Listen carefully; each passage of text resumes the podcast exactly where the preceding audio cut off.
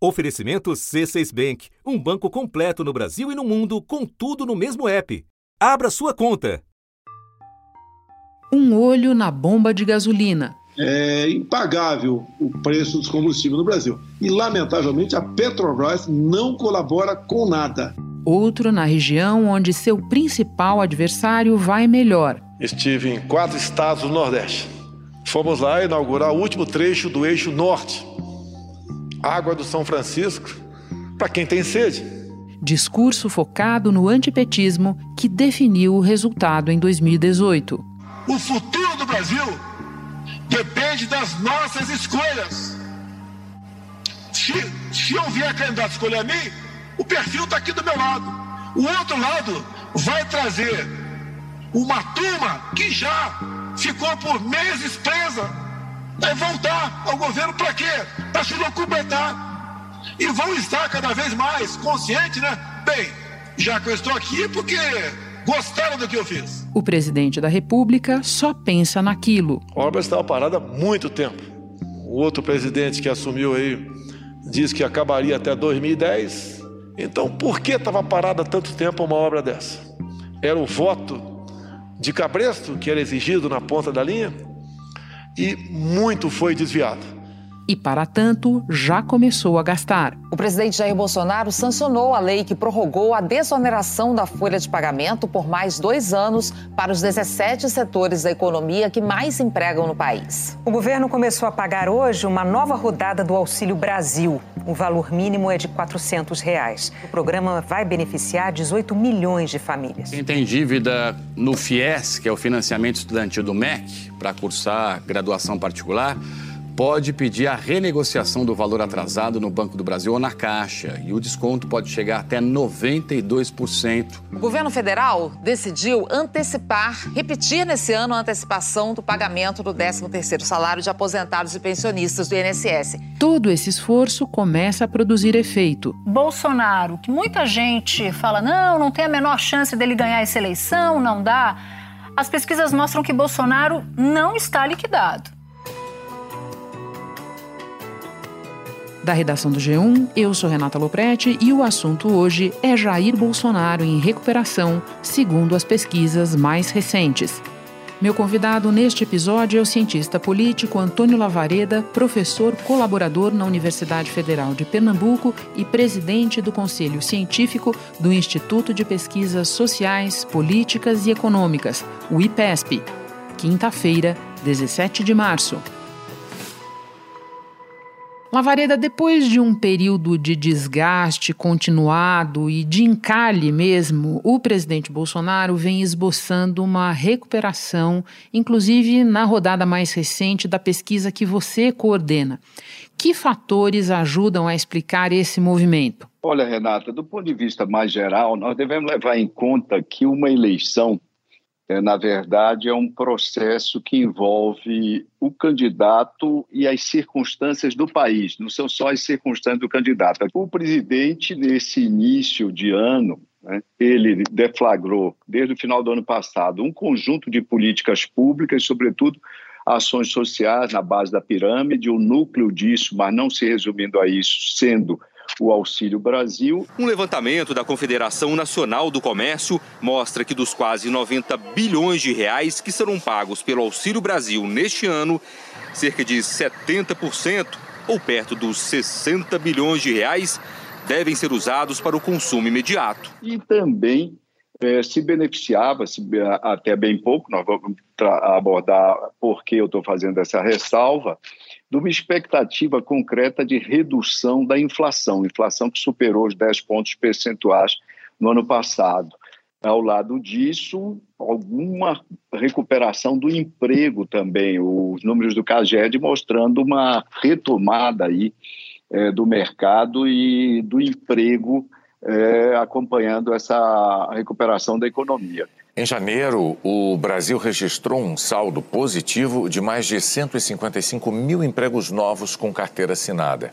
Um número menor do que o registrado em janeiro do ano passado. Pois bem, É, nós tivemos, a partir da, da, do conflito da Ucrânia, da invasão da Ucrânia, esse o, ingresso numa conjuntura nova. E é por isso que eu chamei a atenção no início da minha fala para a questão das circunstâncias do país, que coloca, com a promessa, com a expectativa de um repique da inflação, aí a curto prazo, coloca interrogações importantes na expectativa governamental, que era de redução pela metade, praticamente pela metade da inflação do ano passado. Eu quero explorar com você ainda mais esses possíveis próximos capítulos, mas antes te pergunto se a gente deve acrescentar no mix que beneficiou o presidente nessas rodadas mais recentes de pesquisa uma percepção popular mais branda, menos grave em relação à pandemia. Olha, você situou uma dessas componentes das circunstâncias né, do que vão estar presentes, estão presentes no processo eleitoral, extremamente importante,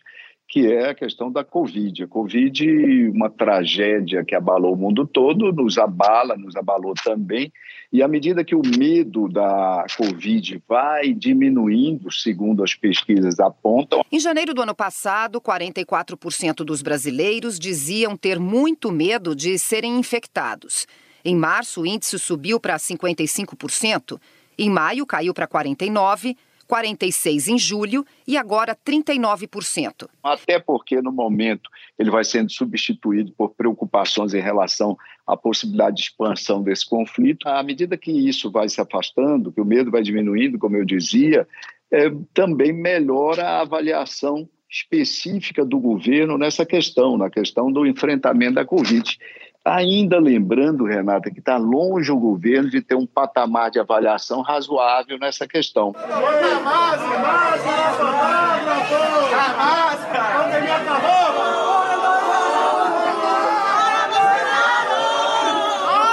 E é uma questão muito importante, porque mesmo que até o momento da eleição a Covid já tenha sido substancialmente, a pandemia substancialmente atenuada, transformada em endemia, etc., é, é, fato de que uma experiência como essa, ela revelou alguns atributos que ficam mais ou menos consolidados a respeito do governo, atributos de competência do seu enfrentamento, atributos de sensibilidade, de empatia, etc. E lembrando que a CPI da Covid foi, em momentos, sobretudo em momentos de meados do ano passado, foi teve efeitos devastadores sobre a imagem do governo. A CPI pediu indiciamento de 78 pessoas e duas empresas por 22 crimes diferentes, além de atos ilícitos de improbidade administrativa. O relatório aponta que o presidente Jair Bolsonaro cometeu nove crimes: epidemia com resultado de morte, infração de medida sanitária preventiva, charlatanismo, incitação ao crime, falsificação de documento particular, emprego irregular de verbas públicas, prevaricação, crimes previstos no Código Penal, crimes contra a humanidade, extermínio, perseguição e outros atos desumanos previsto no Tratado de Roma e crimes de responsabilidade por violação de direito social e incompatibilidade com dignidade, honra e decoro do cargo. O arrefecimento é, da pandemia, ele tem também cria uma atmosfera na qual o governo, a imagem do governo respira melhor, sem dúvida. Agora, a recuperação do Bolsonaro, ela está se dando às custas da intenção de voto no Lula, em outros candidatos ou de fatias do eleitorado que até aqui não manifestavam preferência por ninguém.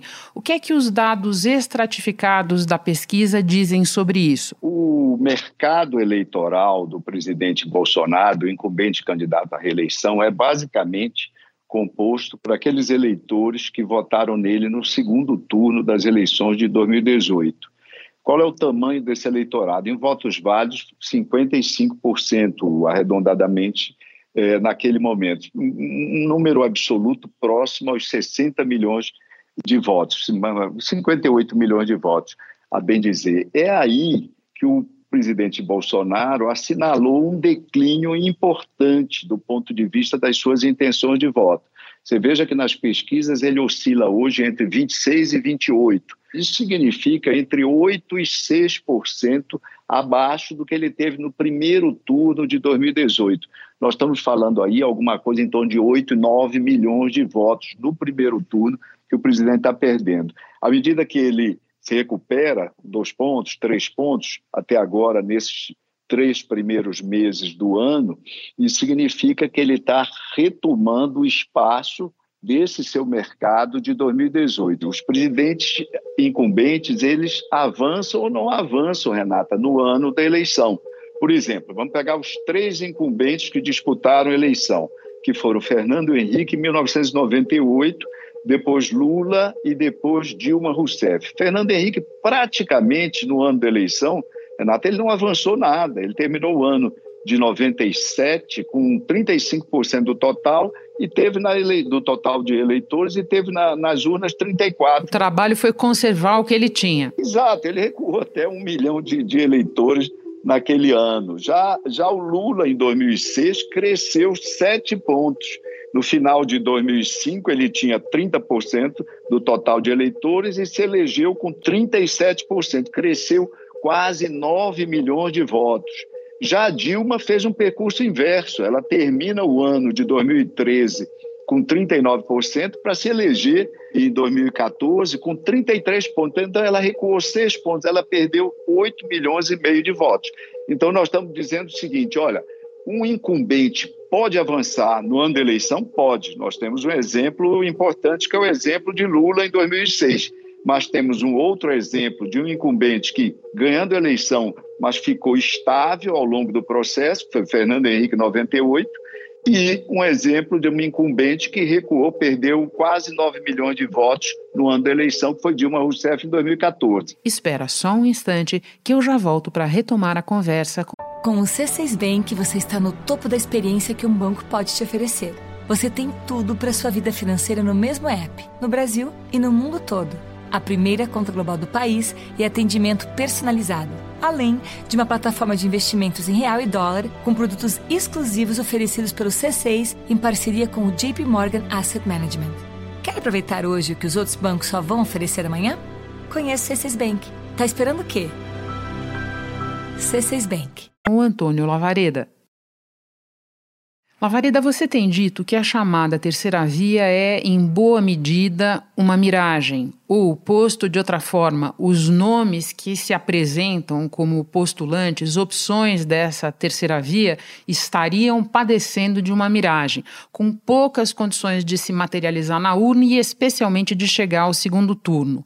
O que, nos números, te leva a essa conclusão? Olha, Renato, é um problema de perspectiva e posicionamento. À medida que os candidatos desse, desse campo autodenominado ou, ou mencionado pela imprensa frequentemente como terceira via, nós estamos falando de Sérgio Moro, de João Dória, de Simone Tebet, etc., e, e, correndo risco aqui de estar esquecendo outros nomes, todos esses nomes, eles se identificam ou, ou procuram se colocar para o eleitorado, se posicionar, como se eles estivessem num centro, situados ao centro, simetricamente, em relação a Lula e ao presidente Bolsonaro.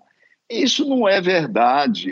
Eles são nomes todos egressos do campo que foi vitorioso em 2018. Neste ano, né, eu fui procurado pelo futuro ministro da Economia, o senhor Paulo Guedes, no dia 23 de outubro, na semana antecedente ao segundo turno das eleições, que importava, uh, ou melhor, ele trazia uma sondagem acerca do meu interesse de compor o governo. Eu não tive nenhuma dúvida em defender, a partir do término do primeiro turno, não tive dúvida nenhuma de assumir o lado de quem defende o Brasil eu defendo o Brasil com Bolsonaro presidente do Brasil. O campo do centro-direita brasileiro foi vitorioso em 2018, com 55,2% dos votos, hegemonizado por, pelo outsider Bolsonaro. Esses nomes só têm expectativa, só têm possibilidade de estarem no ticket no segundo turno, estar uh, disputando a urna eletrônica no segundo turno, se retomarem de Jair Bolsonaro as rédeas, o comando, a representação desse uh, vasto eleitorado, quase 60 milhões de votos, que foi vitorioso não é, com seu candidato em 2018. Ou seja, essa situação de equidistância, como se eles disputassem simultaneamente com Lula e Bolsonaro, isso não é verdade. Eles vão disputar com Lula no segundo turno, se passarem ao segundo turno. É como se, Renata, nós tivéssemos numa eleição presidencial americana, que tem a primária e tem a eleição geral. Pois bem, Nesse momento, como nós não temos isso no Brasil, confundem-se os dois processos. Nesse momento, esses candidatos, para serem viáveis, um deles para ser viável, porque obviamente não podemos ter mais do que isso, né? eles têm que fazer o um enfrentamento com o presidente, com o incumbente, e mostrar porque um deles, ou porque eles pretendem representar esse campo e com mais legitimidade do que o incumbente, no qual, inclusive, eles todos votaram no segundo turno de 2018. Vamos falar de segundo turno, então. Você tem uma memória que alcança todas as eleições pós-ditadura. Faremos bom uso aqui desse seu arquivo. O que que ele, e eu falo principalmente de taxas de rejeição, nos diz sobre as condições de Bolsonaro num eventual mano a mano com Lula? A preço de hoje, vamos dizer o que é que a gente está chamando de preço de hoje, não é? Com a, as taxas de rejeição atuais do presidente Bolsonaro, obviamente com 60, mais de 60% eh, de, de rejeição nesse momento, isso em todas as pesquisas que medem a rejeição integral. Rejeição integral é aquela questão da probabilidade, perguntado um a um o candidato, não é por candidato, e não aquele, aquela questão que apresenta a lista e ele pergunta em qual, quais dos candidatos ou candidatas as pessoas não votariam, só para que o nosso ouvinte acompanhe e possa é, é, ter maior precisão com relação a, ao termo, ao conceito. Com essa taxa de rejeição, é obviamente inviável uma reeleição do presidente Bolsonaro. Só que a rejeição, assim como a intenção de voto, elas são dotadas de, digamos, plasticidade ao longo de uma campanha. Esses números evoluem. Eles podem, essa rejeição do presidente pode melhorar, assim como pode também piorar. É, Lula tem é, do seu lado uma rejeição muito baixa hoje, quer dizer, muito baixa para o padrão atual. Veja, Renata, Lula tem 42% de rejeição. Nos anos 90, um candidato que tivesse mais de 40% de rejeição era considerado inviável. Isso é, é, foi às alturas, foi exponencializado no mundo todo, não apenas no Brasil. Então, Lula tem essa diferença, 19 pontos de diferença no, no, segundo turno em relação ao Bolsonaro, e o presidente, para se viabilizar, vai precisar diminuir bastante essa taxa tão negativa da, da sua rejeição. É curioso, é, Renata, que no momento é essa rejeição que explica o segundo turno. Se você notar a diferença do segundo turno entre Lula e Bolsonaro, ela é muito assemelhada à diferença da rejeição de ambos, fica em torno Sim. de 20 pontos a diferença. É, nós temos seis meses pela frente e nós já mostramos como um, um, incumbente pode avançar. Era isso que eu ia te perguntar. Você acaba de lembrar para nós que taxas de rejeição são, como tudo em pesquisa, organismos vivos, digamos assim. É, podem se alterar ao longo de uma campanha. E no início do episódio, você começou a enumerar para nós o que de conjuntura poderia se apresentar à frente do Bolsonaro nesses meses de governo até a eleição. O que é que determina a capacidade de recuperação de um incumbente ou o que limita essa capacidade? Nós temos que remeter à dimensão da economia. Quando nós falamos economia, parece uma coisa técnica que os, os eleitores não têm muito acesso, etc. Mas quando a gente fala economia, nós estamos falando em condições de vida efetivamente das pessoas. Quase tudo das nossas vidas está está é, é, vinculado à questão econômica, ao padrão de vida, o poder aquisitivo, alimentação, escola dos filhos, possibilidade de pagar ou não plano de saúde, tirar férias, de casar, possibilidade até de descasar, está tudo, tudo, tudo relacionado à condição econômica das pessoas e, obviamente, à condição econômica do país. Então, eu diria que só um movimento vigoroso na percepção da população brasileira sobre o rumo da economia nacional pode alterar substancialmente a atual correlação de forças. Importante a gente lembrar, você até mencionou isso no início do episódio, que não tem nada no nosso horizonte apontando para um controle da inflação.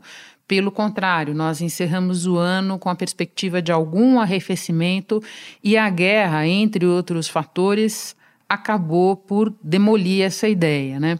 Agora, por fim, eu te peço para olhar para o outro lado da rua, para o Lula, e resgatar a memória do segundo turno de 2018, quando o antipetismo se revelou, naquele momento, a força política definidora do resultado. Não poderia ser assim novamente desta vez? O que é que os números da pré-campanha dizem a este respeito? Renata, pode, obviamente, mas qual é a, a, a condição para que isso se dê assim mais uma vez? É que uma avaliação dos governos petistas volte à centralidade da consideração da sociedade, da população, do eleitorado. Ou seja, que a eleição de 2022 ela gira em torno de uma avaliação do conjunto da obra petista é, dos anos anteriores e com a mesma lente. Em 2018 se dava, porque 2018 na verdade era uma revisão que o eleitorado e a sociedade faziam do voto de 2014. Ou seja, qual foi a obra o que é que o petismo entregou a partir da sua vitória em 2014, que em boa medida foi uma vitória de pirro, uma vitória muito estreita e a presidente Dilma governando com um Congresso que lhe era é, potencialmente hostil. E toda eleição conversa, Renata, sobre com a eleição anterior. 2018 Sim. era uma eleição sobre 2014, sobre o insucesso do governo petista. Sim. 2022 será novamente uma conversa sobre 2014, é difícil nós acreditarmos nisso, nós apostarmos nisso. Nessa linha, 2022 deve dialogar em grande medida com 2018. Óbvio que o candidato Bolsonaro e seus aliados vão puxar, uh, vão estimular a memória da sociedade, a memória do eleitorado em relação as circunstâncias de 2014, 2015, sobretudo 2016, aquele ano em que uma nuvem pesada se abateu sobre o petismo, ceifando deles, por exemplo, 60% das prefeituras que detinham até então. Para onde estávamos indo? Nos últimos governos? Vamos acertar novamente, ficar ao lado do abismo? É uma, é, é uma ida sem retorno. Óbvio que tem, vão tentar fazer isso, mas é muito difícil que uma parte dessa eleição, uma parte substancial, não se refira a esses últimos anos. E esses últimos anos envolvem pandemia e envolve economia desses dias, Renata. Lavareda, muito bom e instrutivo conversar com você. Obrigada pela conversa e bom trabalho aí. Sempre bom conversar com você, Renata. Prazer. Neste episódio você ouviu alguns áudios da TV Ponta Negra do Rio Grande do Norte e da TV Brasil. Este foi o assunto podcast diário disponível no G1, no Globoplay ou na sua plataforma de áudio preferida Vale a pena seguir o podcast na Amazon ou no Spotify, assinar no Apple Podcasts, se inscrever no Google Podcasts ou no Castbox e favoritar na Deezer. Assim você recebe uma notificação sempre que tiver novo episódio. Eu sou Renata Loprete e fico por aqui. Até o próximo assunto.